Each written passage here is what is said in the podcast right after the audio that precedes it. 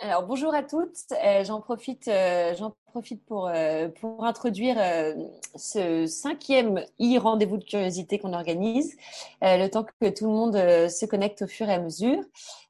pour vous rappeler, donc moi, mon prénom c'est Margot et j'ai fondé le Curiosity Club en 2015. et on organise donc des événements qu'on appelle des rendez-vous de curiosité à destination des femmes du monde entier à travers notamment nos dix clubs tous les mois. Et donc, euh, comme tout le monde, euh, on est un peu bloqué sur notre activité en ce moment. Et du coup, on, s'est mis à organiser des e-rendez-vous de curiosité. Euh, et donc, aujourd'hui, on a le grand, grand plaisir de recevoir euh, Anastasia Mikova, que Marie va vous présenter. Euh, moi, j'en profite juste pour rappeler les règles. Euh, vous vous connectez, vous pouvez donc poser des questions. Le but, c'est de les poser au fur et à mesure dès qu'elles vous viennent. Vous avez pour ça l'outil QNR en bas de votre écran. Et donc, vous pouvez les, les, les, écrire au fur et à mesure et puis on les traitera à la fin. Et vous pouvez aussi euh, converser et parler avec toutes, euh, toutes les personnes, euh, dire un petit bonjour, donner, passer des petits messages à Anastasia si vous voulez, à travers ces outils-là. donc voilà, on va on va pas tarder à commencer et Marie va d'abord diffuser la bande-annonce du film du film Woman et puis après les filles en discuteront. Voilà, et ben je vous souhaite une bonne une bonne conférence. À très vite.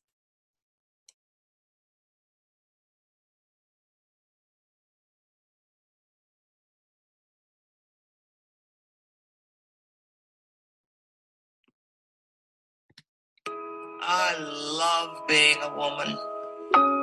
I love the tenderness, the sensitivity, the uniqueness of what it really means to be a woman.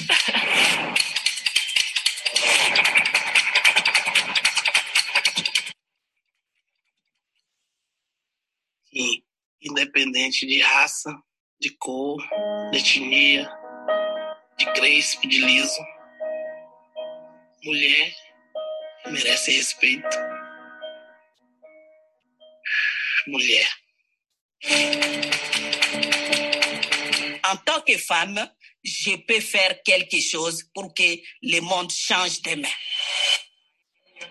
Your wife and a mother, I am your sister, I am your lover, I am the queen, I am the fire, I want the power that you took away from me avoir un enfant handicapé, c'est la preuve, pour moi, de l'amour infini des mères. Cet enfant ne me regarde pas souvent, m'embrasse pas, et, et je l'aime. I can do anything now that I've had a baby. I have produced a human being. I am superwoman. एक husband अपनी wife के ऊपर एसिड से वार करता है ये कहाँ की कहाँ की ये संस्ति संस्ति है I'm no longer going to be quiet because it's embarrassing. A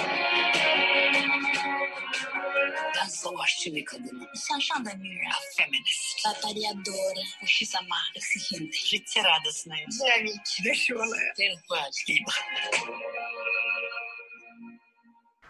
Parfois, je dérange, je dis que même Dieu devrait être une femme.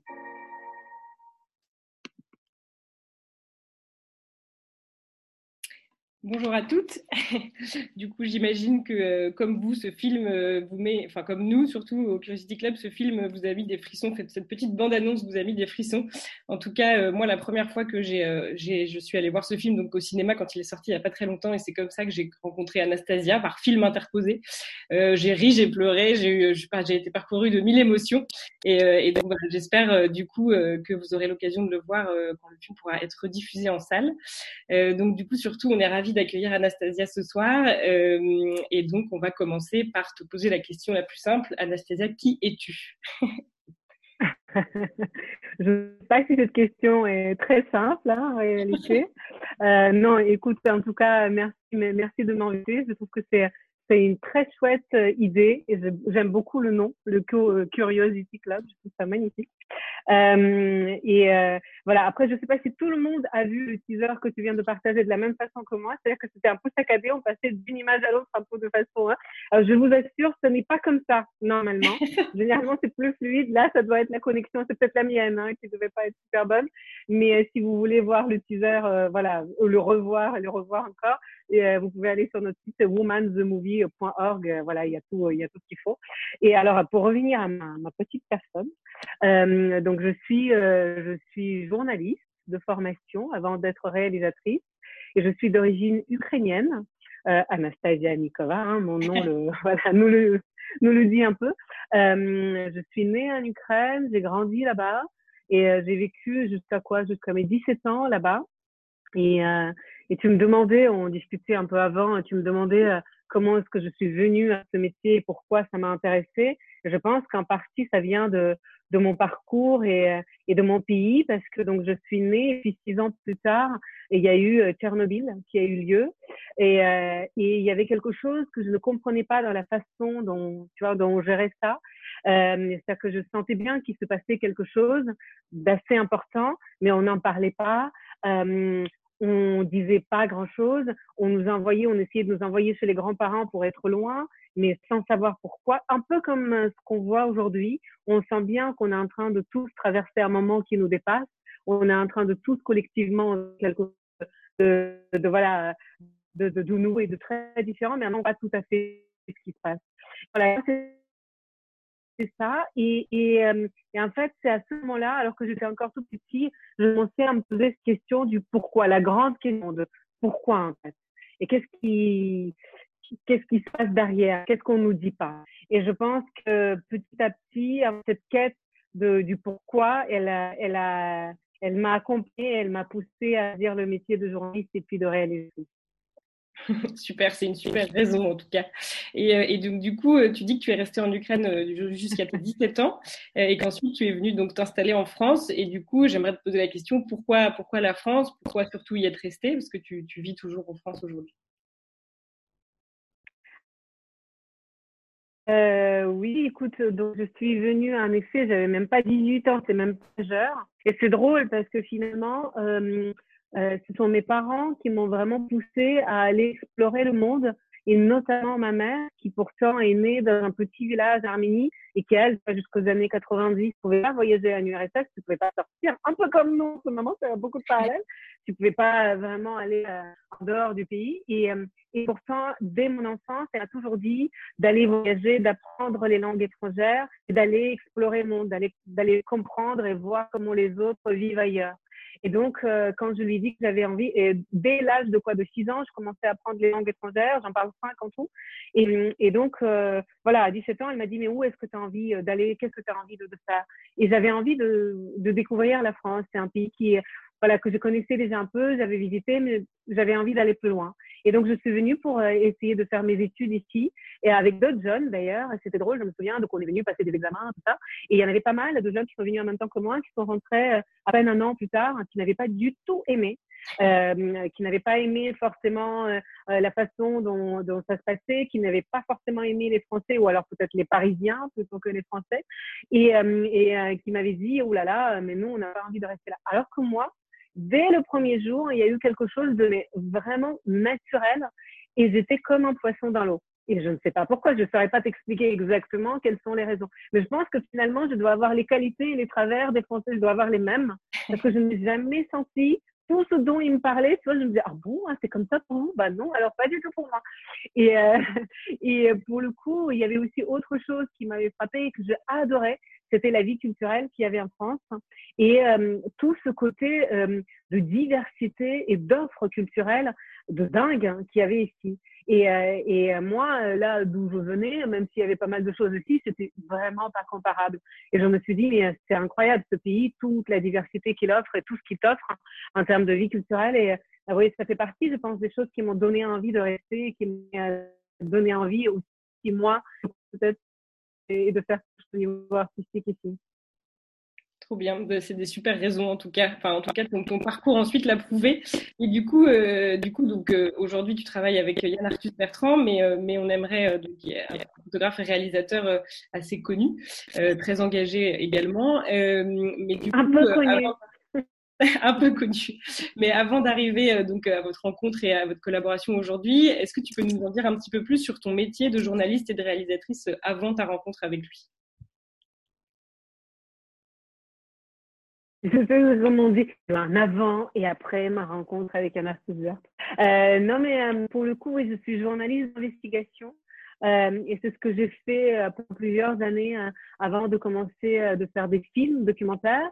Et pareil, je pense que ça, dans la continuité de ce que je disais sur cette quête du pourquoi et essayer aussi, j'ai toujours voulu, moi, à travers mon travail, donner parole à ceux qu'on ne voit pas forcément dans les médias. Entendre, faire entendre des voix qu'on n'a pas l'habitude d'entendre et qui elles-mêmes parfois ne pensent pas être importantes ou ne pensent pas intéresser les autres. Moi, ça m'a toujours, toujours euh, attiré en fait. Et je me suis dit, euh, si je fais ce métier, c'est avant tout pour ça. Donc, j'ai fait pas mal de d'abord des reportages et puis des films euh, sur des sujets aussi variés que l'immigration illégale, les mères porteuses, le trafic d'organes. Donc, tu vois, des sujets assez durs, mais en même temps qui montrent euh, voilà une réalité de, de notre monde qu'on ne veut pas forcément toujours voir. Et, euh, et euh, voilà, et c'est ce que j'ai fait pendant plusieurs années. Et puis il y a quoi? Il y a 12-13 ans, euh, je suis devenue rédactrice en chef d'une émission qui s'appelait Vue du ciel, euh, qui était donc une émission euh, qui était sur Prime Time sur France 2, où Yann Arthus Bertrand était le présentateur. D'ailleurs, c'est lui, c'était la première fois qu'il faisait de la télévision. Et, et on m'a dit, je me souviens, le producteur m'avait dit, écoute, c'est une super émission où vous avez la possibilité de faire des sujets très divers, vous avez les moyens, vous avez le temps, vous avez tout ce qu'il faut, mais les journalistes font une émission et s'en vont tous. Donc, on te prévient. Voilà. Donc, c'est que le présentateur doit pas être évident. Et tu vois, je me dis, OK, bon, je, je vais essayer. Et on s'est rencontrés avec Yann comme ça, et 12 ans plus tard, on est toujours ensemble. Tu vois oui, comme quoi, on a eu une sorte de coup de, coup de foudre professionnel et, et humain. Et on ne sait jamais, il faut jamais écouter les autres. Oui, c'est ça. Finalement, chacun, euh, chacun euh, opte pour ses propres choix et, c'est, heureusement, les, tout le monde n'est pas fait pour s'entendre, mais certains euh, peuvent avoir des vrais coups de cœur, notamment professionnels, comme tu le dis. et du coup, nous, on voudrait en savoir un petit peu plus sur ton métier. Finalement, être réalisatrice, pardon, réalisatrice, qu'est-ce que c'est? Concrètement, c'est quoi? Qu'est-ce que ton rôle pour le film, c'est quoi? Enfin, voilà. Et puis. Bah, c'est donc être réalisatrice et journaliste, surtout à la fois les deux à la fois, parce que moi je continue à concevoir mon métier en tant que réalisatrice aujourd'hui, mais aussi journaliste que je reste. Euh, c'est encore une fois avant tout de chercher des réponses à plein de questions et à, je ne sais pas si on les trouve, mais en tout cas on se pose beaucoup de questions à travers notre travail. Avant de les poser aux autres, en fait, on se les pose nous-mêmes. Et après, évidemment, c'est euh, c'est de se dire, OK, quand tu choisis un sujet, quel axe tu choisis, quel angle, pourquoi tel ou tel axe, essayer de se nourrir en amont, parce qu'il y a des gens qui ont travaillé pendant des années, qui connaissent le sujet bien mieux que toi, et donc euh, voilà, faire beaucoup de rencontres pour essayer de mieux comprendre le sujet dont tu as envie de parler. Après, c'est aller sur le terrain, rencontrer les gens, et ça, c'est la plus belle partie, je trouve, de notre métier, c'est d'être avec les autres et de, de rencontrer l'autre, entre guillemets. C'est ce que je préfère parce que pour le coup, jusqu'à aujourd'hui, je n'ai fait que des films documentaires. Là, aujourd'hui, j'ai envie d'explorer aussi la fiction, mais ce qui m'anime quand même, ce sont les documentaires parce que justement, il y a cette rencontre avec les autres et avec des gens que tu n'aurais jamais l'occasion de rencontrer par ailleurs sinon. Et, euh, après, aussi, une grosse partie de notre travail, et surtout dans le travail qu'on fait avec Anastas Bertrand, c'est très particulier, c'est le montage. Parce que justement, même si nous, euh, même si tu écris un scénario en amont, même si tu imagines les sujets dont tu as envie de parler, les questions, etc., nous, la façon dont on travaille, c'est très loin des documentaires classiques. C'est-à-dire que les films s'écrivent au fur et à mesure. On a des idées sur ce qu'on a envie de raconter, mais on est vraiment à l'écoute des gens et à l'écoute de ce que les gens nous donnent et nous disent. Et du coup, on fait évoluer le scénario au fur et à mesure des rencontres. Et donc, euh, ça veut dire que le montage, c'est vraiment la clé dans notre travail. Et, euh, et d'ailleurs, sur Woman, le dernier film qu'on a fait, le montage a pris presque un an, ce qui est mais extrêmement long pour un film. Hein. Mais euh, pour le coup, euh, voilà, c'était euh, une année très importante et nécessaire parce qu'on avait une telle matière, une telle diversité que d'avant euh, d'arriver à un choix et de faire le bon choix entre guillemets. Je sais pas s'il y a le bon choix, mais en tout cas, voilà, de, de faire les choix, bah, ça, ça prend beaucoup de temps et, c'est une partie importante du travail de la réalisation. Et, euh, et, du coup, j'imagine que bon, chaque film est très différent, mais, euh, on se rend compte un petit peu euh, quand on, se renseigne sur le sujet que réaliser un film, c'est très long, il y a énormément d'étapes. Et du coup, ben voilà, comment, comment toi ça se passe, comment vous travaillez ensemble, ou même avant, dans tes expériences avant, d'avant, là-dessus, quelles sont les étapes vraiment de construction d'un film? C'est très intéressant parce que justement, quand tu réalises toi seul en film, c'est ta vision qui s'impose. Et, euh, d'ailleurs, moi, j'ai un caractère, mais avec Yann, tous les deux, on a des caractères avec une vision et, et des avis assez tranchés, tu vois. Euh, donc, c'est euh, du coup, c'est plus simple et plus compliqué à la fois parce que c'est ta propre vision, mais tu es moins dans l'échange avec les autres. C'est plus ta vision qui doit s'exprimer, euh, voilà, à travers les rencontres, à travers tel ou tel sujet. Alors que quand tu fais à deux, c'est un vrai défi parce que ta vision est là, mais la vision de quelqu'un de l'autre personne est là aussi il faut que vous arriviez à des compromis et qu'en même temps, chacun se retrouve dans le film et que ça soit fidèle à ce que toi, tu as envie de transmettre. Et là, c'est c'est très intéressant et la façon dont on travaille avec Yann, en même temps, c'est chouette parce qu'on a une relation humaine qui est très forte hein, et heureusement et qui est très belle parce que je pense que sinon mais on se s'entretuerait déjà tu vois. Et comme on a une relation qui est très chouette même quand on a envie de s'entretuer on sait que c'est voilà c'est sur le moment et parce qu'on est dans une conversation parce qu'on n'est pas d'accord parce qu'il y a plein de sujets sur lesquels on n'était pas d'accord.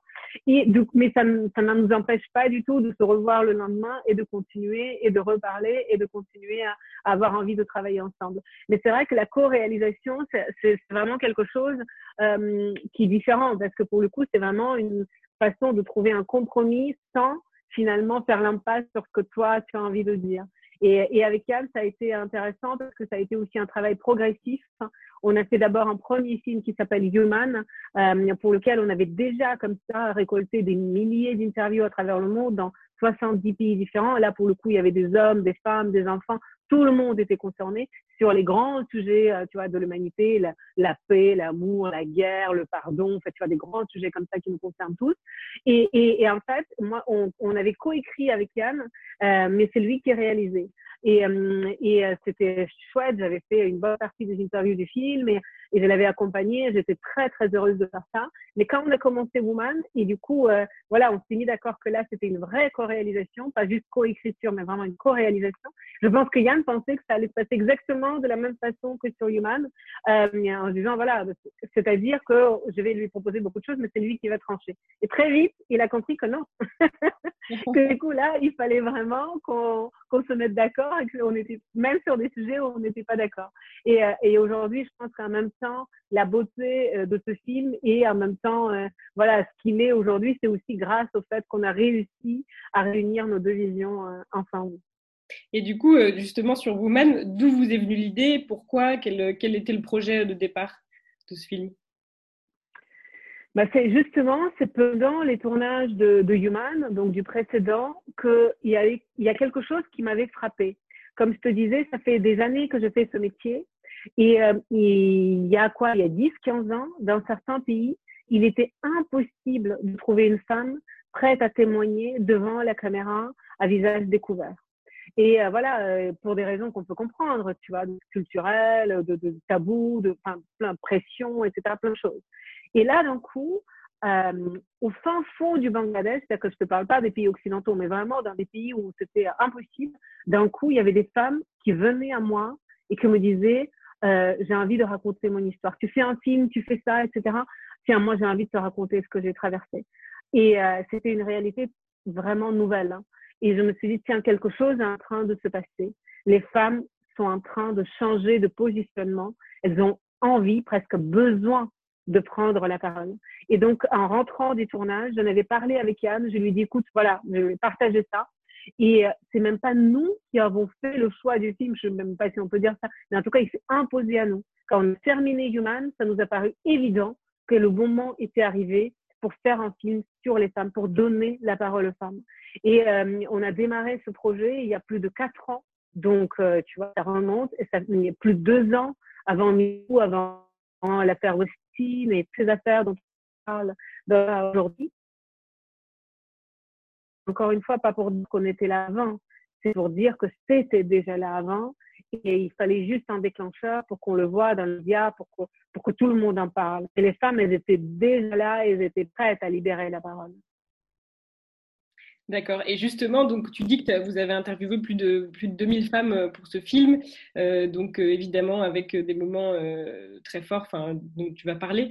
Mais tu dis du coup que chaque femme est, est, comme une page blanche sur laquelle on ne sait jamais finalement ce qui va s'écrire. Donc à la fois, j'imagine que vous aviez des envies vous d'aborder des thèmes et des choses, et à la fois comment se laisser aussi surprendre par le témoignage d'une femme. Comment on arrive à enfin voilà, gérer ça, obtenir ce qu'on veut quand même pour, euh, pour réaliser son film et en même temps euh, se laisser surprendre et finalement, comme tu dis, adapter le film aussi à ce que vous donnent les gens. Alors, euh, déjà, dès le départ, on savait avec Yann qu'il n'y aurait que des femmes qui feraient les entretiens du film. Parce que vu l'intimité dans laquelle on a été et vu le côté personnel et vraiment un degré très profond, tu vois, dans lequel on a été, ça aurait été impossible qu'elle raconte tout ce qu'elle nous a raconté euh, face à un homme. Donc, on s'est mis d'accord que voilà, avec Anne, on allait euh, choisir les sujets, choisir les questions, etc., faire tout ça ensemble, mais que par contre, il y aurait que des femmes euh, dans les journalistes. Donc, moi, j'en ai fait beaucoup, plus des centaines moi-même, mais j'avais aussi une équipe de cinq journalistes que donc des filles formidables euh, qui nous ont accompagnés pendant les deux années de tournage et qui sont partis, pareil, faire des entretiens un peu partout dans le monde. Et, euh, et ce qui est intéressant, c'est que du coup, on avait des questions qu'on avait préétablies, on avait qu'on avait tu vois, imaginer, etc. Parce que euh, l'idée pour nous, c'était d'arriver à une sorte de entre des sujets très universels qui concernent toutes les femmes et où toutes, celles qui sont présentes là euh, avec nous aujourd'hui, par exemple, auraient des choses à dire, type euh, euh voilà l'émancipation, euh, le travail, la maternité ou maternité, le rapport au corps, la sexualité, tu vois, les violences ou en tout cas les discriminations, etc. Des choses comme ça, en tout cas qui concernent une grande partie des femmes d'une façon ou d'une autre. Et puis des sujets beaucoup plus spécifiques euh, que nous, en tant que réalisateurs, on voulait mettre en avant. Par exemple, l'excision, c'est quelque chose dont on voulait parler, qu'on voulait euh, euh, dénoncer. Et puis le viol de guerre, ça c'était un sujet avant même de commencer. On savait voilà comment comment 2020 ça peut encore être possible qu'il y ait des femmes qui soient vendues comme esclaves, qui soient violées comme ça pendant des, des conflits sans que ça dérange personne, etc. Et donc euh, l'idée, c'était d'arriver à un mélange entre ces deux, deux choses-là. Et donc, on donnait une sorte de, de hum, questionnaire de base à nos journalistes, parce que sinon, chacun parle dans, dans tous les sens, et là, tu n'arrives peu à faire un seul film. Euh, l'idée, c'était quand même de les guider, de les accompagner. Mais en même temps, on leur disait toujours exactement ce que, ce que tu disais tout à l'heure, chaque personne est une page blanche. Tu ne sais jamais ce que la personne peut te raconter. Tu ne sais jamais qu'elle aura envie de partager ce jour-là. Et, et, ce qui, je pense, qui rend notre projet unique aussi en partie, c'est que du coup, il y a des femmes qu'on est venu voir parce qu'on avait des fixeuses, ce qu'on appelle des fixeuses, donc des journalistes locales, qui ont pareil que des femmes. Le nombre de femmes qu'on a fait travailler sur ce projet, c'est génial, euh, qui ont travaillé dans chacun des pays en amont pendant des mois pour préparer, pour trouver les femmes, euh, les mettre en confiance, etc. Donc, euh, elle, elle nous disait un petit peu les histoires. Donc parfois, on savait euh, que cette femme pouvait potentiellement nous parler, c'était une chef d'entreprise, donc elle pouvait nous parler de sa réussite, etc. Ou euh, cette femme avait vécu le viol, donc potentiellement elle pourrait raconter ça. Et finalement, on ne posait jamais les questions que autour d'un sujet. Et on parlait aussi bien aussi de la maternité, de la sexualité, de l'enfance, des règles, de, de l'amour, de, etc. Et finalement, il y a plein de femmes qu'on est venues voir pour un sujet qui se sont retrouvées dans le film avec complètement autre chose. Et je pense que c'est ça aussi qui rend ce film différent. C'est que même les femmes nous l'ont souvent dit, elles se sont jamais senties réduites à, tu vois, à une chose ou mises dans une case. Et, et du coup, euh, pour elles aussi, c'était un vrai plaisir de se dire, OK, en fait, je suis là, mais je suis là, moi, en tant qu'une personne complète avec toute ma diversité, complexité. Quoi. Et ça, c'était vraiment important pour nous quand on, a préparé cette interview, tu me parlais évidemment de ton duo avec, euh, Yann euh, et aussi euh, je te posais donc du coup la question de comment on, organise ça aussi, toutes ces thématiques avec deux personnalités comme les vôtres, toi une, femme d'une trentaine d'années, 30, 38, je crois. et, D'une trentaine qui se dirige vers la quarantaine. Voilà, mais encore dans la trentaine. Donc, et, Yann, et Yann, qui est un homme de, de 75 ans aujourd'hui, donc c'est quand même donc déjà deux sexes opposés, et puis pour traiter ce sujet-là, et aussi particulièrement de générations quand même qui sont pas les mêmes. donc du coup, du coup voilà. Enfin, est-ce que tu as quelque chose à nous dire un petit peu là-dessus? Mais euh, pour le coup, ça rejoint un peu ce que je disais tout à l'heure sur le fait que voilà, il y avait nos deux visions et c'était très intéressant parce que dès le départ, Yann, il avait euh, des idées très précises. Il avait envie de raconter et moi aussi. En tant, tant activiste, qui tu vois, qui vraiment des choses, il avait avant tout justement envie de dénoncer. Il avait envie de dénoncer beaucoup d'injustices, beaucoup de sujets, tu vois, graves, etc. Et moi, je lui disais, mais tu sais, évidemment, c'est essentiel de montrer pas tout ce qui, tu vois, tout ce qui va encore changer dans la société. Mais si on veut parler des femmes, si on veut essayer de comprendre d'être une femme dans le monde d'aujourd'hui, avant tout, il faut aussi aller sur des sujets très personnels. Il faut aller dans l'intimité de la vie des femmes. Parce que c'est, c'est là aussi qu'on touche à quelque chose d'important. Et, il m'a dit, c'est-à-dire, au début, il ne comprenait pas. Et je lui ai dit, mais par exemple, c'est important de parler de sujets comme les règles. Et je me souviens les yeux qu'il avait fait, tu vois, la première fois où je lui dit ça, tu vois, ça parle des injustices, des violences, des discriminations, toi, tu parles des règles. Et, je voyais bien, en fait, qu'il ne comprenait pas pourquoi c'était important. Et je lui dit, mais plutôt que d'essayer de te convaincre, etc., de t'expliquer, moi, je vais juste faire des entretiens, quelques-uns, et je vais te les faire écouter. Et c'est ce qu'on a fait. Et une fois qu'il avait entendu, il n'a plus jamais posé cette question. Et je pense que c'est aussi ça qui est intéressant, parce que pour le coup aussi d'avoir le regard d'un homme, aussi d'une autre génération, pour moi c'était aussi une façon de me confronter, parfois même si Yann est quelqu'un de très ouvert d'esprit et quelqu'un au contraire, tu vois, de justement de très curieux et etc. et très sensible, mais malgré tout, voilà, il avait sa vision des choses ou en tout cas sur certains sujets, nous en tant que femmes, tout nous paraît évident, et pour un homme, ça ne l'est pas du tout. Et là, j'ai été confrontée à ça. Et du coup, euh, en testant, entre guillemets, si on peut appeler ça, sur lui, je voyais, tu vois, les sujets où tout de suite, cette idée comprenait, etc., ça le touchait. Et puis des sujets où c'était moins évident. Et quand c'était le cas, je me disais, mais pourquoi? Pourquoi ça ne le touche pas là? Qu'est-ce qu'il ne comprend pas?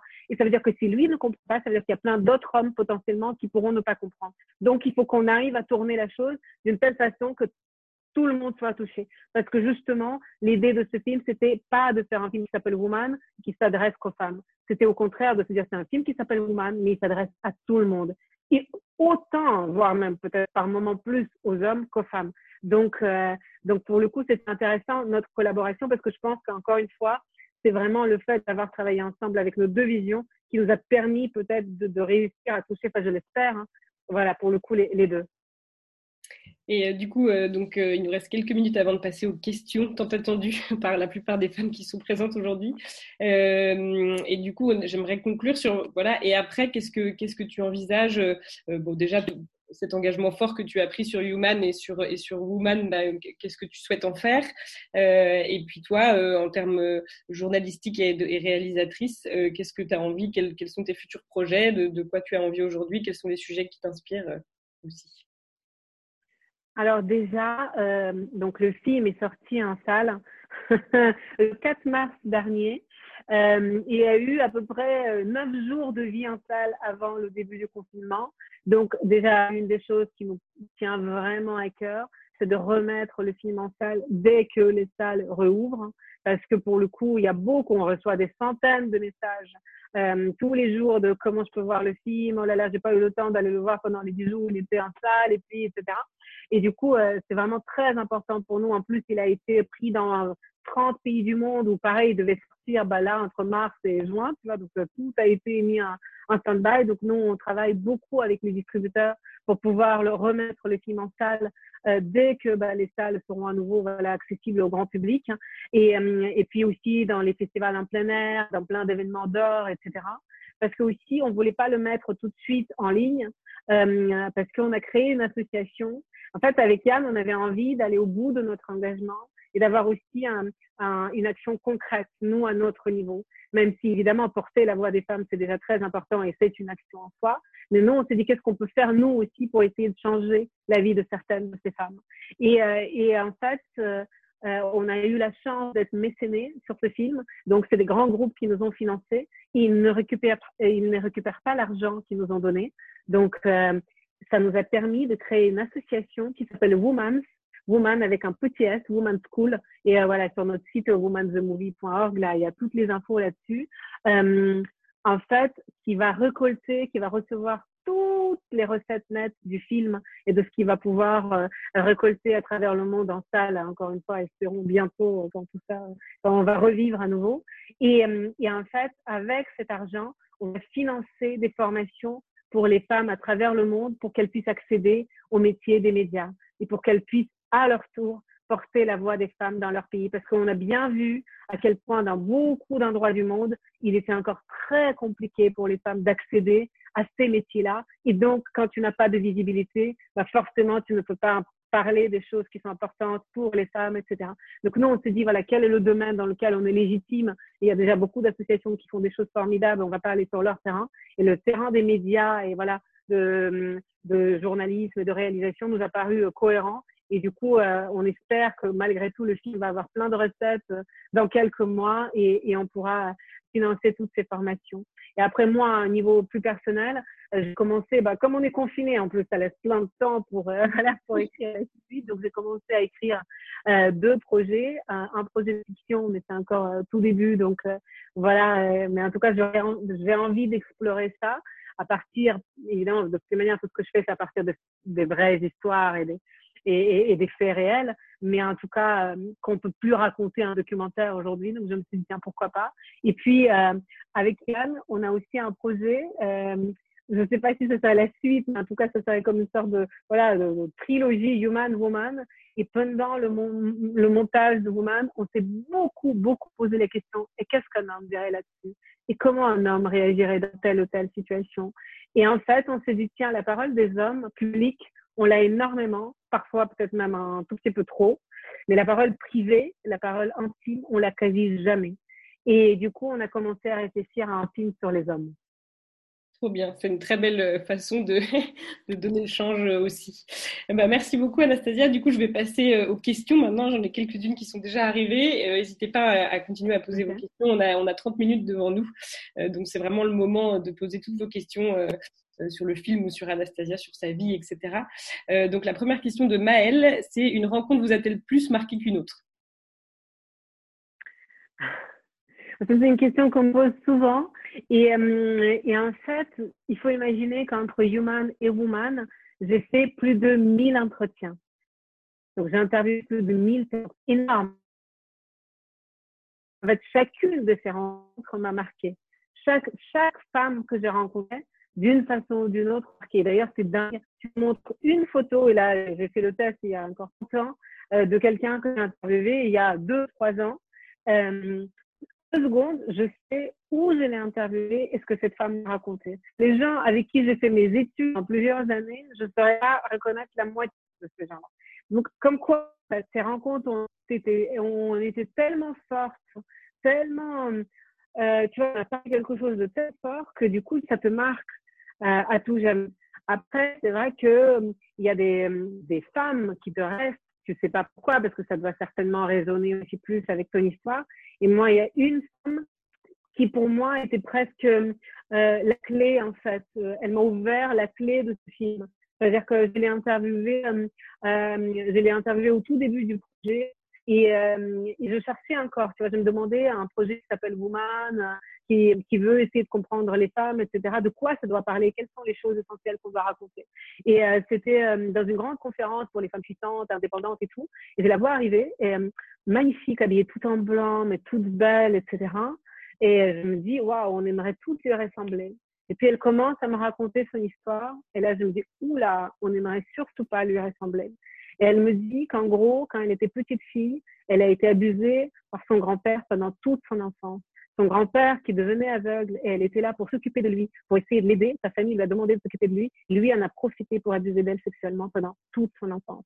Et puis elle devient jeune adolescente. Euh, on lui propose, elle est magnifique, absolument belle, et on lui propose un contrat de mannequinat au Japon. Donc elle se dit, OK, c'est une chance pour moi d'échapper à cette vie. Elle est mexicaine d'origine. Donc elle accepte, elle part au Japon. Elle se retrouve dans un abominable trafic sexuel. On lui prend ses papiers. Elle voilà, elle doit se prostituer pour pouvoir à nouveau récupérer ses papiers, etc. Et c'est euh, juste, mais c'est juste ce qu'elle m'a raconté, c'est au-delà du supportable, quoi. Et elle avait 17, 18 ans, elle était ado.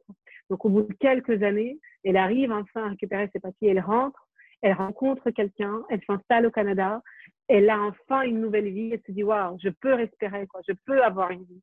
Et elle a un fils, et on découvre que son fils a la même maladie génétique que son grand-père est en train de devenir aveugle. Donc, moi, en tant que réalisatrice, j'aimerais écrire une histoire comme ça. Les gens me diraient, c'est pas crédible. Tu vois ce que je veux dire? Ils diraient, mais c'est trop pour une personne. Elle, c'est sa vraie vie, c'est ce qu'elle a vraiment vécu. Et, euh, elle me racontait tout ça de façon super calme. Et puis donc, bref, je fais raconter parce que ça pourrait durer deux heures. D'ailleurs, c'est comme ça que ça a duré l'interview, mais c'était dingue. Et du coup, elle me dit, euh, mais tu sais, là, j'ai commencé à boire parce que c'était trop. Et puis une nuit, alors qu'elle avait envie de boire, elle se dit, bah non, je sais pas toute seule. Euh, j'ai ce fils dont j'ai la charge, donc il faut, il faut que je, il faut que je, euh, voilà, fasse quelque chose. Et plutôt que de boire, elle a mis une paire de baskets et elle est partie courir dans la nuit. C'est devenu une des plus grandes triathlonistes de tous les temps. Elle est même dans le livre record Guinness pour le triathlon le plus long jamais réalisé. Je crois qu'elle a triplé le record du triathlon, je peux dire. Et, euh, et cette femme, qu'elle m'a dit, et c'est ce qui m'a frappé dans le film, et c'est le premier témoignage du film. Bon, pour ceux qui l'ont pas vu, du coup, je vous, vous spoiler un peu. Elle s'appelle Norma, et la première chose, est ce qu'elle dit, elle dit, mais tu sais, le moment le plus difficile de ma vie, ce n'était pas d'avoir vécu toutes ces choses horribles que j'ai vécues. C'était de me tenir sur scène alors que j'étais déjà reconnue en tant qu'athlète et tout le monde m'admirait. Et pour la première fois de dire, mais je ne suis pas que ça. Je suis aussi la victime de violences sexuelles, je suis aussi victime de l'inceste, je suis aussi, etc. Parce qu'une fois que tu l'as dit, tu ne peux plus revenir en arrière et tu dois vivre avec ça toute ta vie. Et surtout, ce qu'elle m'a dit, elle m'a dit, tu sais, on dit souvent que les victimes n'ont pas de voix, mais on a une voix. Il faut juste nous entendre. Vous ne voulez pas nous entendre. Et moi, je me suis dit, mais si on fait ce film, c'est pour des femmes comme elle, pour qu'elles puissent enfin être entendues. Voilà, c'est normal. C'est une très belle histoire en tout cas, enfin, très, très, destin très noir, mais, mais en tout cas c'est une belle histoire. Euh, une deuxième question donc de Bénédicte. Comment expliquez-vous ce changement de comportement des femmes qui s'émancipent et qui ont envie de libérer leur parole à plusieurs endroits de la planète, alors que l'on sait qu'en parallèle, dans certains pays, les femmes sont de plus en plus opprimées du fait de la religion ou d'autres choses?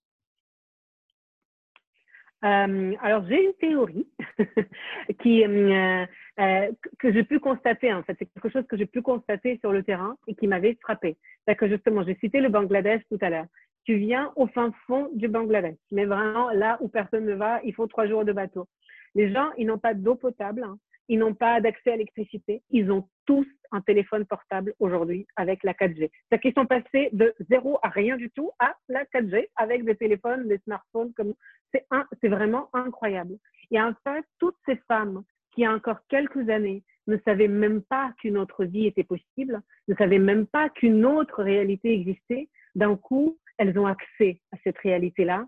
Et d'un coup, elles se disent, mais attends, en fait, on peut vivre autrement. Et d'un coup, il y en a plein qui m'ont dit, mais tu sais, moi, je ne fais que reproduire ce que ma mère a vécu, et ma mère n'a fait que reproduire ce que sa grand-mère a vécu, etc. Mais moi, je n'ai pas envie que ma fille reproduise la même chose, puisque je sais aujourd'hui qu'autre chose est possible. Donc, je suis prête à m'exposer et peut-être à me mettre dans une situation compliquée pour moi pour qu'elle, elle puisse avoir une vie différente. Et je pense que ça, grâce, enfin, grâce, voilà, à ce qu'on fait aujourd'hui, finalement, Internet, hein, ça a aussi du bon. Ça a ouvert les yeux à beaucoup de femmes. Et même si dans leur pays, ça ne veut pas forcément dire que les, tu vois, le changement est déjà en marche, ou en tout cas pas de la même façon qu'ailleurs, elles, elles savent que c'est possible. Donc aujourd'hui, les femmes de plus en plus sont prêtes à s'activer et ne sont plus dans l'attente, à se dire, OK, il faut que ça vienne des autres. Il faut que par la force des choses, etc. Non, je pense que voilà, elles ont pris conscience de tout ça et aujourd'hui, elles ont, elles ont envie d'agir et, euh, et du coup, pour, euh, pour, pour que leurs enfants ne reproduisent pas la même chose. Euh, deux autres questions qui se recoupent, c'est est-ce que vous avez gardé contact avec des femmes interviewées? Est-ce qu'il y a eu du coup certaines rencontres qui fortes qu'elles sont, enfin que la relation est toujours existante aujourd'hui? Euh, C'est deux questions qui se recoupent.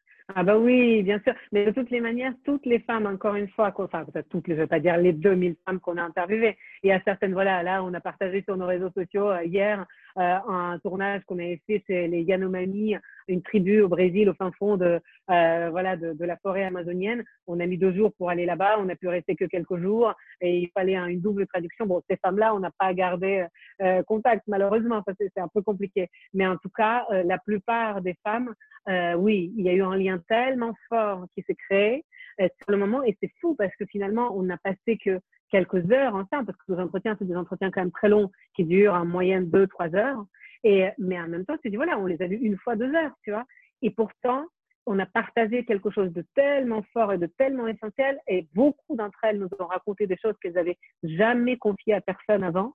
Et du coup, ça fait que tu crées un lien et qui reste là. Et donc, certaines, on reste vraiment en contact régulièrement. Norma, par exemple, dont je parlais, on s'écrit quasi toutes les semaines. Elle m'envoie des photos. On a, voilà, on a fait un live comme ça ensemble, toutes les deux, il y a quelques jours et tout.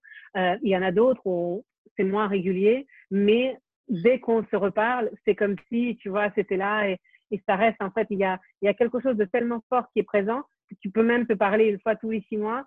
Il y a, c'est tout de suite là et c'est tout de suite à l'aise. C'est comme c'est avec les amis que tu as parfois de ton enfance, mais avec qui tu partages quelque chose de tellement fort peu importe le temps que tu, ne t'es pas parlé, tu reprends exactement là où tu t'as quitté.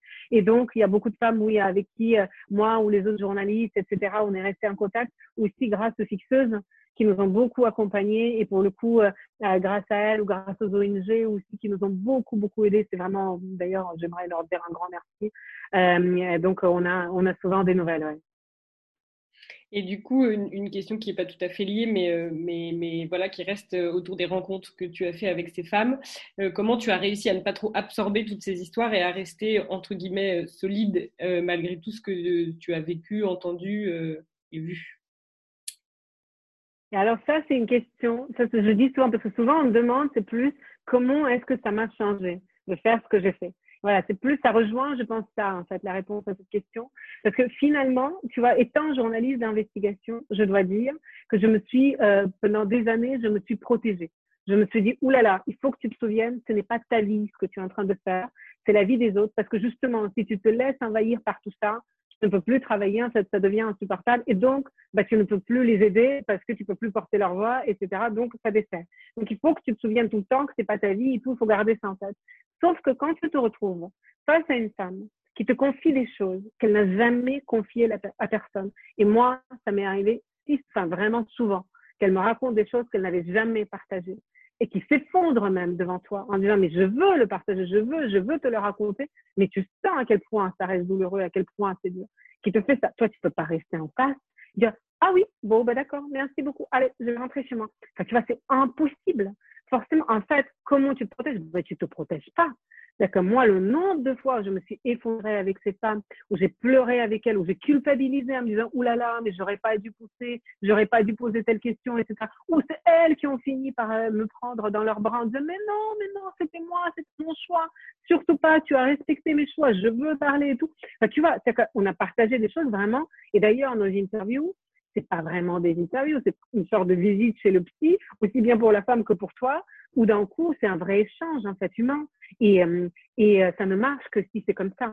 Parce que si toi, tu es derrière en essayant juste de poser des questions et à te préserver, etc., pour pas toucher, ou en tout cas pour garder une distance, la femme en face, elle le ressent, et donc, bah, elle te donne rien. Parce que si elle sent que toi, t'es pas impliqué, pourquoi elle, elle va s'impliquer?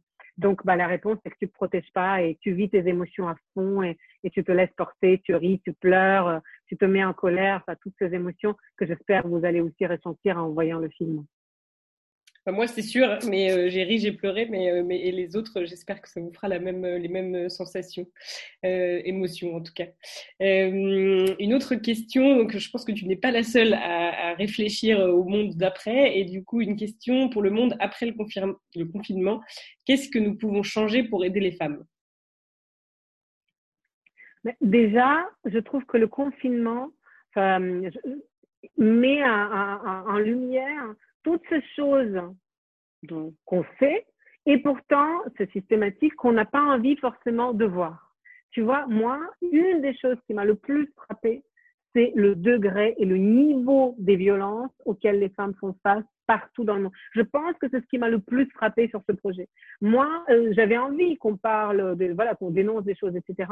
Mais euh, j'avais pas non plus envie que ce soit un film sur les violences faites aux femmes. Mais franchement, si proportionnellement je devais rendre dans le film tout ce qu'on a entendu sur les violences, 70% du film parlerait de ça des violences physiques, morales, psychologiques, etc. Et au bout d'un moment, j'ai même dû dire aux journalistes d'arrêter de chercher des histoires liées à des violences, parce que sans les chercher, en venant voir les femmes pour complètement autre chose, elles finissaient par nous raconter voilà, euh, des, violences qu'elles avaient vécues ou qu'elles étaient en train de traverser. Et ça, c'est vraiment quelque chose qui m'a frappé. Donc, moi, je trouve ça insupportable quand parfois on dit maintenant dans les médias, oh là là, maintenant on parle trop des violences faites aux femmes, c'est devenu un peu un sujet récurrent, etc. Ça va. Euh, moi, par rapport à ce que j'ai vu de, tu vois, sur le terrain, de ce que j'ai entendu partout dans le monde, non, clairement, on n'en parle pas assez. Et quand on voit aujourd'hui avec le confinement, euh, que ça a augmenté rien qu'à Paris de quoi de 36%, quelque chose comme ça, en si peu de temps, mais ça ne, ça ne met que dans la lumière cette, problème, cette problématique qui existe, qui est là. C'est pas parce qu'on le voit pas devant nous, que ces femmes ne sont pas frappées, on leur hurle pas dessus devant nous, que ça ne se passe pas.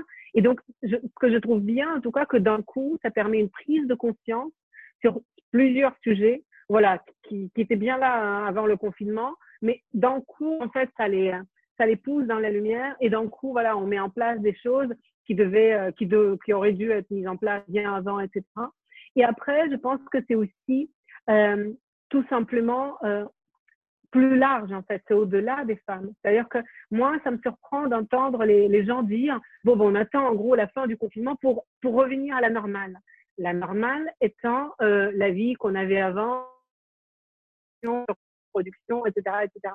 Mais sauf que le confinement, ce qu'on est en train de vivre, enfin après, c'est aussi mon polo, voilà, de, celle qui travaille avec Globalement, là, c'est la première fois où enfin, tout le monde, partout sur Terre, constate ce que c'est que de vivre les conséquences de l'impact qu'on a sur notre planète. Et, et, donc, je ne vois pas comment on peut ne pas comprendre que demain ne sera jamais comme avant et que revenir à la normale ne veut plus rien dire aussi bien pour changer la place des femmes dans la société que changer globalement notre façon de vivre en fait dans cette société. Et que ça, pour ça, je pense qu'entendre la voix des femmes et avoir un rééquilibrage, et on voit bien d'ailleurs certains pays euh, où les femmes sont au pouvoir politiquement arrivent à mieux gérer euh, euh, certaines situations, etc. aujourd'hui. Je ne dis pas que les femmes ont solution à tout, mais le fait que ça soit plus équilibré, je pense que voilà, ça, ça, ça permet plus de diversité et ça permet euh, euh, bah, du coup de construire quelque chose de différent demain. Donc moi, je, je, crois beaucoup à plus de femmes dans la politique et dans des postes de pouvoir parce qu'à un moment donné, il faut être au poste de pouvoir pour pouvoir changer les choses. Tu peux pas tout le temps juste être juste en dessous, juste en dessous. Non, à un moment donné, il faut être au-dessus. Voilà. Eh ben, écoute, on te soutiendra si jamais un jour tu, tu demandes une. Quatre femmes qui seront derrière toi pour, pour commencer ta campagne. Euh, D'ailleurs, il y a deux questions liées à ce que tu viens de dire. C'est euh, comment concilier justement euh, les interviews et la mise en valeur de ces femmes à l'étranger et préserver en même temps l'environnement, euh, l'empreinte environnementale notamment de vos déplacements en avion. Voilà, est-ce que est-ce que vous mettez des choses en place? Et la deuxième question, je les groupe parce que c'est un peu lié à la même chose. C'est on se rend compte que l'émancipation des femmes est liée à une prise de conscience collective de l'urgence écologique. Est-ce que tu y vois un lien et du sens? Mais ça, ça fait un petit peu lien avec ce que tu nous disais juste avant. Bien sûr, c'est ça, c'est dans la continuité de ce que je viens de dire complètement. Donc déjà, nous, par rapport à notre démarche, déjà, euh, on a essayé de réduire les équipes au maximum. est ce que je, je disais un peu au début, euh, beaucoup travailler avec les équipes locales, hein, euh, donc avec des fixeuses locales, avec des ONG locales, etc. Finalement, il y avait que deux personnes qui venaient de Paris, alors que c'est c'est quand même un film avec beaucoup de moyens et des gros moyens, et on avait un, un aspect artistique et visuel très important. Donc voilà, c'était un mais en même temps, on voulait surtout pas déplacer des grosses équipes avec beaucoup de matériel, surtout pas.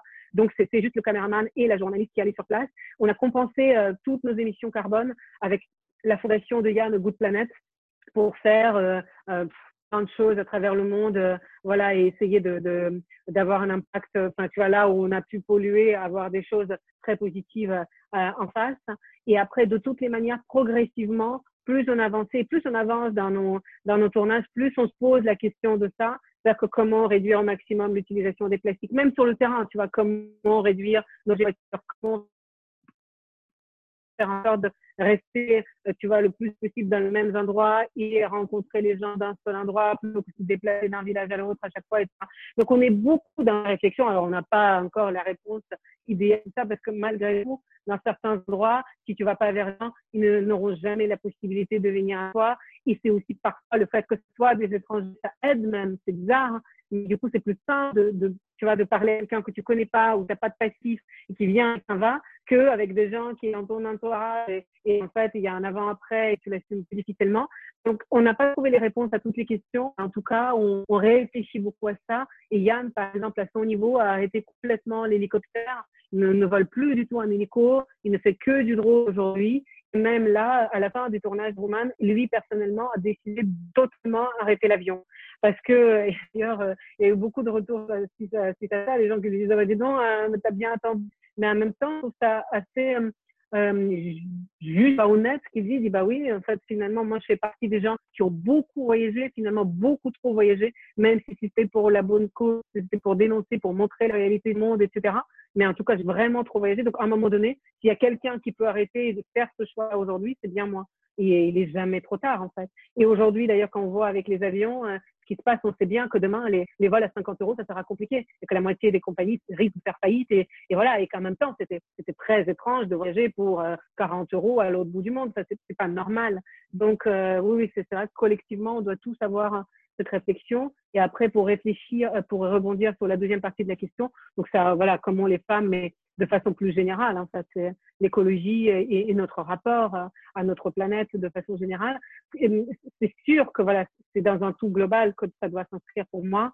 Et euh, c'est pas les femmes de leur côté, les hommes, euh, l'écologie et tout ça. Et d'ailleurs, tous ceux qui croient ça, euh, bah, je pense, n'iront pas très loin. Mais en même temps, ce qu'on a pu constater, c'est que les grandes héroïnes de l'environnement, très souvent, ce sont des femmes. Et très souvent, partout dans le monde, ce sont les femmes qui sont en première ligne, euh, qui, qui essayent de changer les, les, choses et qui essayent de se battre comme Jane Goodall, comme Diane Fossé, comme Vandana Shiva, comme euh, euh, Greta Thunberg aujourd'hui, etc. Chacune à leur niveau avec des choses complètement différentes, mais souvent, c'est comme si, je ne sais même pas s'il y a une sensibilité. Moi, j'aime pas. En tout cas, chez les femmes, une conscience plus euh, de toutes ces problématiques, une façon de peut-être une urgence plus, plus prononcée en fait de vouloir euh, s'impliquer. Euh, une autre question, il nous en reste quand même encore pas mal, les, les filles sont au taquet. Euh, de Marianne, pour toi, justement, être une femme à notre époque, qu'est-ce que c'est? C'est quoi être une femme aujourd'hui? Moi, en fait, j'ai envie d'un monde, j'ai pas envie de dire que c'est quoi être une femme. Parce qu'on a fait 2000 entretiens et 2000 femmes uniques, en fait. Chacune d'entre elles est unique. Et même s'il y a une sorte de, miroir incroyable entre nous toutes, et c'est ça aussi qu'on a essayé de montrer à travers le film, c'est cette résonance, c'est ce, lien invisible qui est là, et parfois je le ressentais physiquement, et je ne saurais pas expliquer avec des mots, mais cette sororité dont on parle, voilà, moi je l'ai ressenti dans mon corps, toutes les journalistes l'ont ressenti, c'est vrai, mais en même temps, chacune de ces femmes est unique, et chacune aurait sa propre définition, je pense, de qu'est-ce que la féminité. Mais moi, j'ai surtout envie d'un monde où on n'a plus besoin de dire c'est quoi être une femme, c'est quoi être un homme, c'est quoi être un transsexuel, à quoi ça doit ressembler? Moi, j'ai envie d'un monde où tu es une femme, ok, so what, tu vois ce que je veux dire?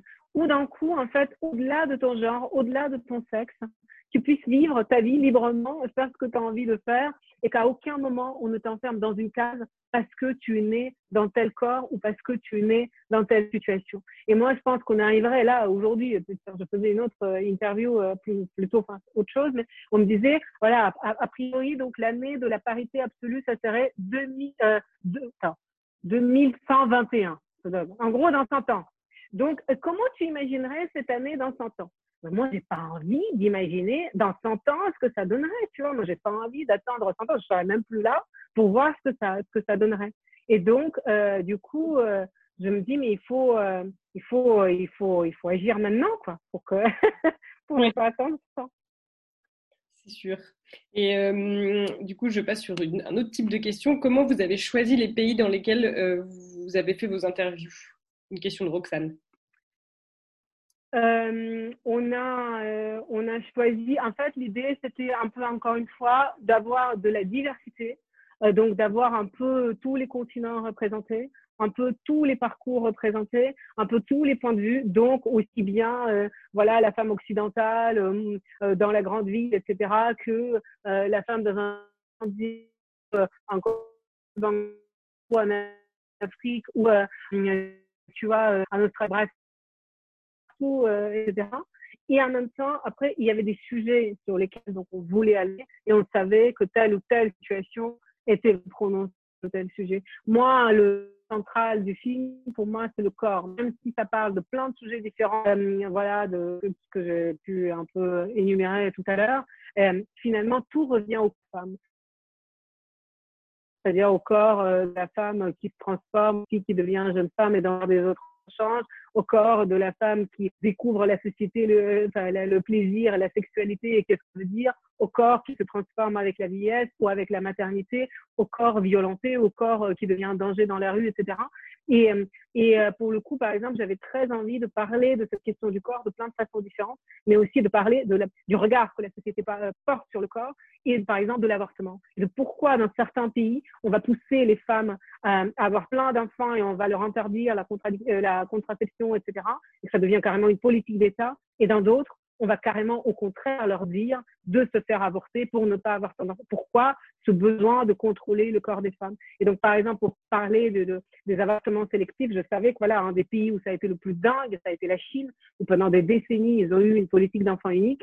Et euh, voilà, donc là, par exemple, on a été en Chine parce qu'on savait qu'on voulait parler de ça et ça a été un des tournages les plus compliqués à mettre en place parce que ça reste encore un énorme tabou et on a mis presque un an à le préparer, mais je suis euh, je suis très fière d'avoir cette femme qui nous raconte, euh, voilà, qui nous raconte comment l'État l'a vraiment forcé à, à, à, se faire avorter parce que je pense que c'est un sujet essentiel. Et, encore une fois, ça, ça, parle des choses très actuelles puisque l'avortement, ça revient tout le temps, tout le temps, hein, tu vois. Et à chaque fois, je sais pas pourquoi, mais on veut nous dire ce qu'on doit faire avec notre corps. Ouais. J'ai euh, deux questions qui se recoupent encore une fois de Manon et Philippine. Euh, quelles sont selon toi les principales qualités pour être réalisatrice et aussi quelles sont euh, les difficultés? Et du coup, quels seraient tes conseils à quelqu'un qui veut se lancer dans ce joli métier Et euh, qu'est-ce qu'un documentaire réussi du coup pour toi, avec tes critères à toi, ta vision euh, C'est quoi les qualités? Bah, Je pense que c'est la curiosité, tiens. Très important, parce que si tu n'es pas curieux des autres, tu peux pas vraiment aller très loin. Euh, c'est aussi l'écoute, très très important. C'est ne pas imposer ton point de vue, mais être écoute de ce que l'autre te dit. Et je trouve que justement moi-même, alors en me retrouvant maintenant de l'autre côté avec de plus en plus de journalistes qui m'interviewent, ce qui me fait quand même chaque fois un peu bizarre, euh, ben, je constate euh, qu'il y a pas mal de journalistes ou de réalisateurs qui t'imposent presque leur point de vue et qui veulent que tu le confirmes. Bon, ben moi, je pense pas que ça soit euh, une bonne façon d'aborder la réalisation. Je pense qu'il faut vraiment être ouvert et être à l'écoute des autres. Et ça, euh, c'est pour moi une des clés, surtout quand tu fais des films documentaires euh, basés sur des, des histoires un peu difficiles et sur des vraies histoires, sur des vécus comme ça. voilà. Après, quel est le conseil que je pourrais donner à quelqu'un? Déjà, tout ça depuis tous ces mouvements mondiaux, euh, il y a de plus en plus de femmes réalisatrices. Il faut savoir quand même qu'on est à peine 25%, tu vois, en tout. Et que de, toute l'histoire des Oscars, il y a une seule femme qui a eu l'Oscar de meilleure réalisatrice, donc c'est quand même dingue. Et, euh, et du coup, c'est chouette parce qu'il y a de plus en plus de films portés par les réalisatrices. On sent aussi que c'est comme tout le reste, on veut mettre un peu des quotas. Donc, euh, parfois, c'est je ne sais pas si c'est pour des bonnes raisons, mais peu importe. Moi, je suis de, de, de l'avis de ceux qui croient que peu importe si c'est pour des bonnes ou des mauvaises raisons, à partir du moment où ça permet aux femmes de s'exprimer davantage et de porter d'autres points de vue et d'autres histoires, bah, c'est génial. Parce que pour le coup, je trouve que ça fait des films différents. Et, d'ailleurs, quand tu vois les films hein, voilà, portés par des femmes, tu vois bien Honey Boy ou euh, le, euh, Céline Sciamma, le portrait de etc. Euh, c'est des, vraiment des points de vue différents. Et du coup, euh, euh, et du coup, je, je, m'en félicite. Et après, bon, bah, ceux qui veut se lancer, bah, il faut juste se lancer, en fait. Il faut pas avoir peur. Je trouve, moi, j'ai beaucoup trop rencontré des femmes, mais pas que réalisatrices, dans beaucoup, beaucoup de domaines différents, qui avaient peur, en fait, qui avaient peur de ne pas être à la hauteur. Et très souvent, d'ailleurs, les femmes ont peur qu'on nous dit tout, tout, souvent, on nous fait comprendre qu'on n'est pas forcément assez ci, assez ça, etc. Donc, on s'auto-juge en permanence. Ben, moi, je vous dis, arrêtez de vous juger, allez-y, foncez, en fait, qu'est-ce que vous pourrez y perdre Voilà, il faut y aller. C'est un super conseil en tout cas. Euh, une autre question, est-ce que toutes les femmes que vous avez interviewées et les hommes qui les entourent auront l'opportunité de voir le film? Euh, pour se rendre compte aussi de la situation des femmes à travers le monde et aussi euh, les femmes et les hommes des communautés les plus reculées qui n'ont pas forcément accès au cinéma, est-ce qu'ils auront quand même accès au film d'une façon ou d'une autre? Et sinon, comment pensez-vous que ce documentaire engagé pourrait contribuer au changement des mentalités? Euh, alors, est-ce que tout le monde, tout le monde n'a pas pu voir le film encore? Parce que justement, on était dans ce processus de sortir le film dans euh, quasi tous les pays où on a tourné, en tout cas une bonne partie, euh, ou organiser des événements avec les ONG avec lesquels on a travaillé pendant les deux années de tournage, ou organiser des choses avec les instituts français, ou organiser des choses sur le terrain avec d'autres partenaires locaux, etc. On était en plein, on avait des centaines d'événements prévus là.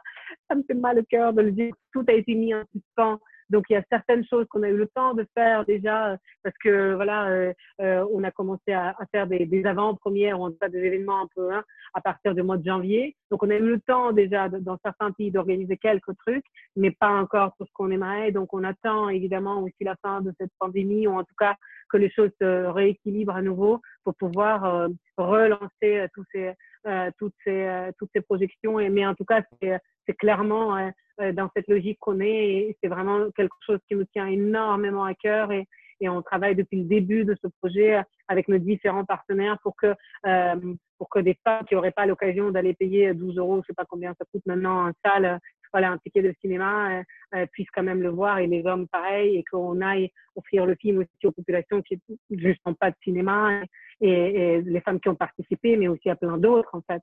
Donc on est, on est dans cette logique, mais encore une fois aujourd'hui on est pris par bah, bien sûr, comme tout le monde, hein, donc euh, tout a été mis en suspens, donc on attend.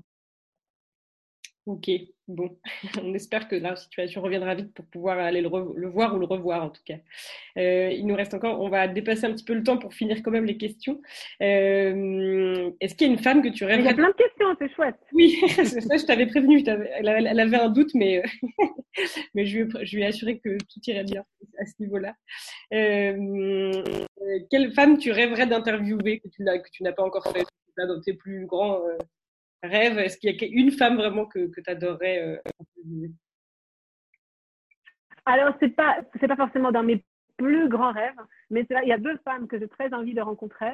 il y a euh, Chimamanda Ngozi Adichie, l'écrivaine, juste que je trouve exceptionnelle et qui fait partie des autrices qui m'a donné envie de faire euh, Woman, mais tout simplement aussi moi de m'engager, voilà, qui m'inspire énormément par, par son travail.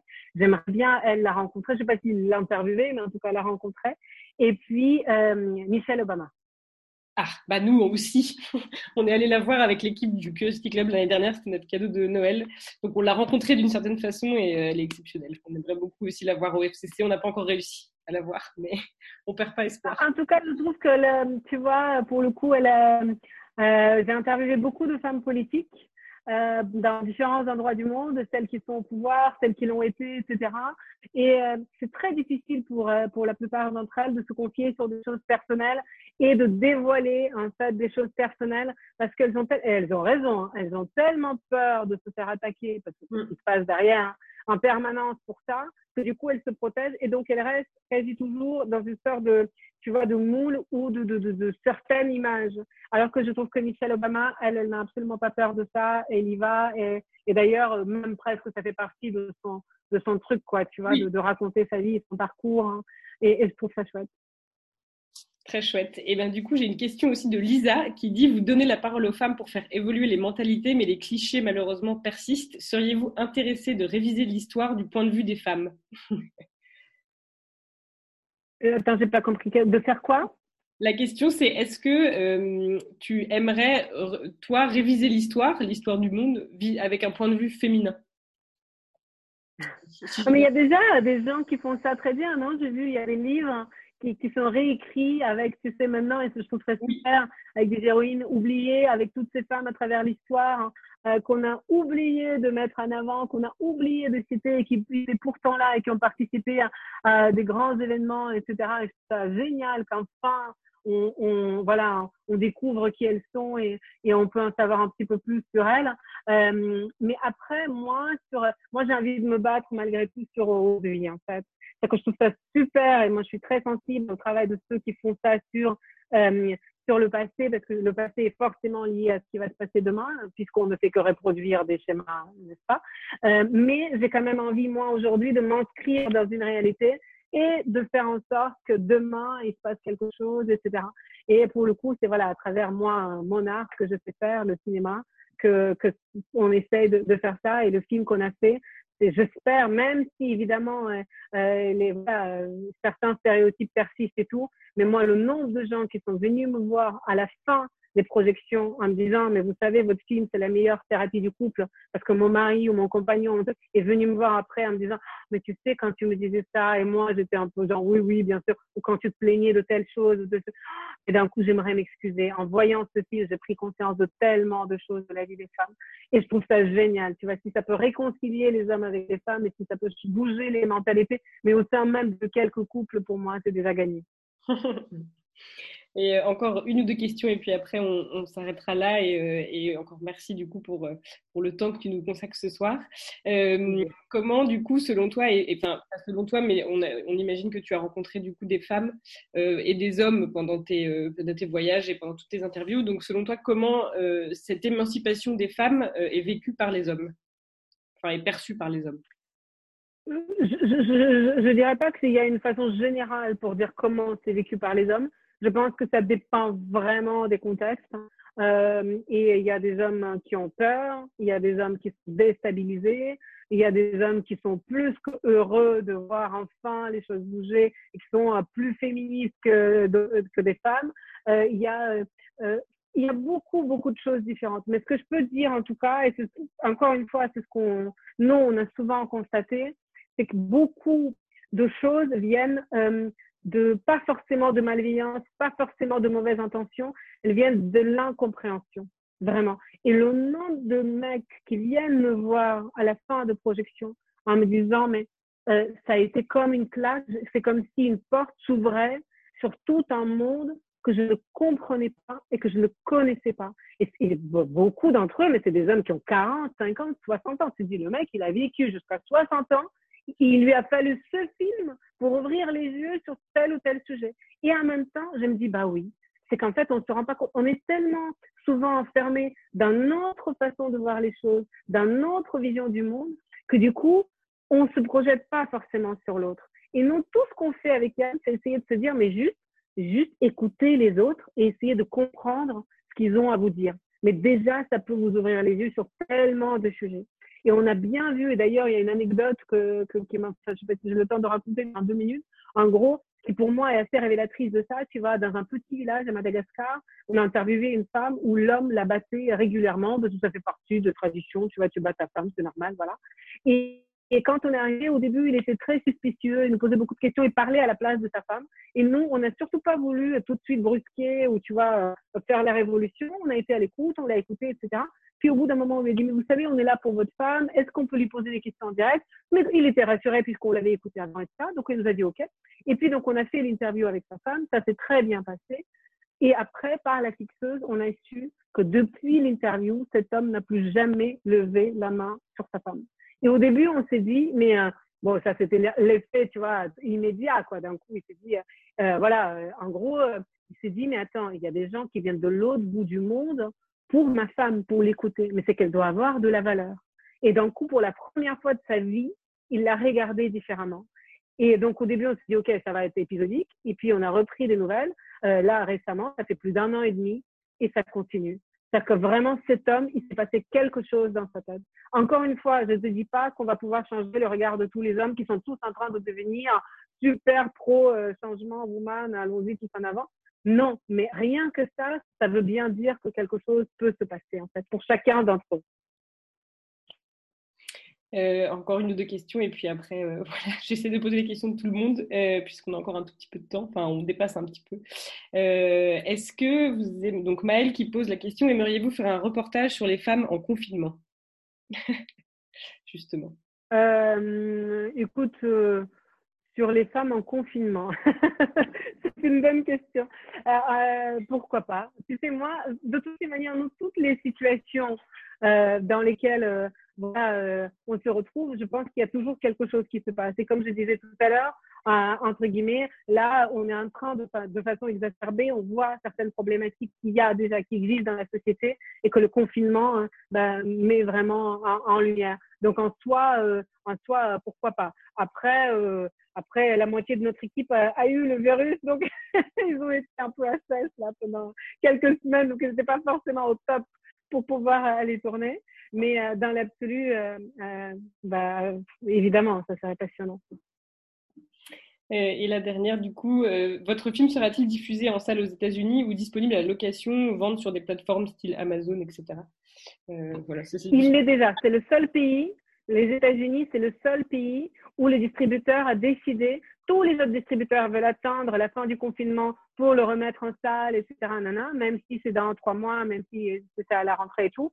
Les États-Unis, le distributeur a décidé de le mettre en VOD maintenant. Donc, il est déjà accessible en VOD sur toutes les plateformes, sur iTunes, sur Apple, tout ça, en tout cas, c'est sûr. Ok, super. Et après, je, te donne, je te livre juste les petits messages des femmes qui ont dit pas de questions, mais merci à toutes pour ce super moment. Plus de questions, mais merci mille fois pour cet échange passionnant. Anastasia a l'enthousiasme. Oh. Et, euh, et, je crois qu'on est tous. merci. Donc, euh, mille merci euh. Merci beaucoup pour, pour, ta participation et, et, pour toutes les filles qui, euh, qui sont connectées. Euh, on se retrouve du coup euh, mercredi prochain. La, la prochaine talkeuse sera annoncée dans la newsletter du Curiosity Club de demain. donc voilà. Et vendredi matin, on fait aussi, Margot, la fondatrice du Curiosity Club, fait un live en direct sur le compte Instagram de F Collective, qui est une autre organisation qui aide les femmes entrepreneurs. Et ensuite, la fondatrice de F, de F Collective sera en live sur le compte Instagram du Curiosity Club. Donc plein de rendez-vous pour nos prochaines euh, semaines de confinement. Euh, voilà, on pense. Et d'ailleurs, si vous avez envie de savoir plus sur le projet, euh, pour le coup, on a aussi des réseaux sociaux, donc Woman the Movie sur Instagram et Woman le film sur Facebook. Et là, on profite justement du fait qu'on est tous enfermés chez nous pour dévoiler des coulisses de plein de tournages, pour pareil organiser des lives avec des femmes interviewées, donc, euh, si euh, ce que je vous ai raconté euh, vous a intéressé, ben, n'hésitez pas à aller découvrir un peu plus. Hein. Et encore merci pour l'invitation. Je trouvais ça super. Merci à toi. et ben mille merci. On essaiera de relayer aussi toutes les infos concernant le film dans les prochaines semaines. Donc voilà, bonne soirée à toutes et à très vite. Merci.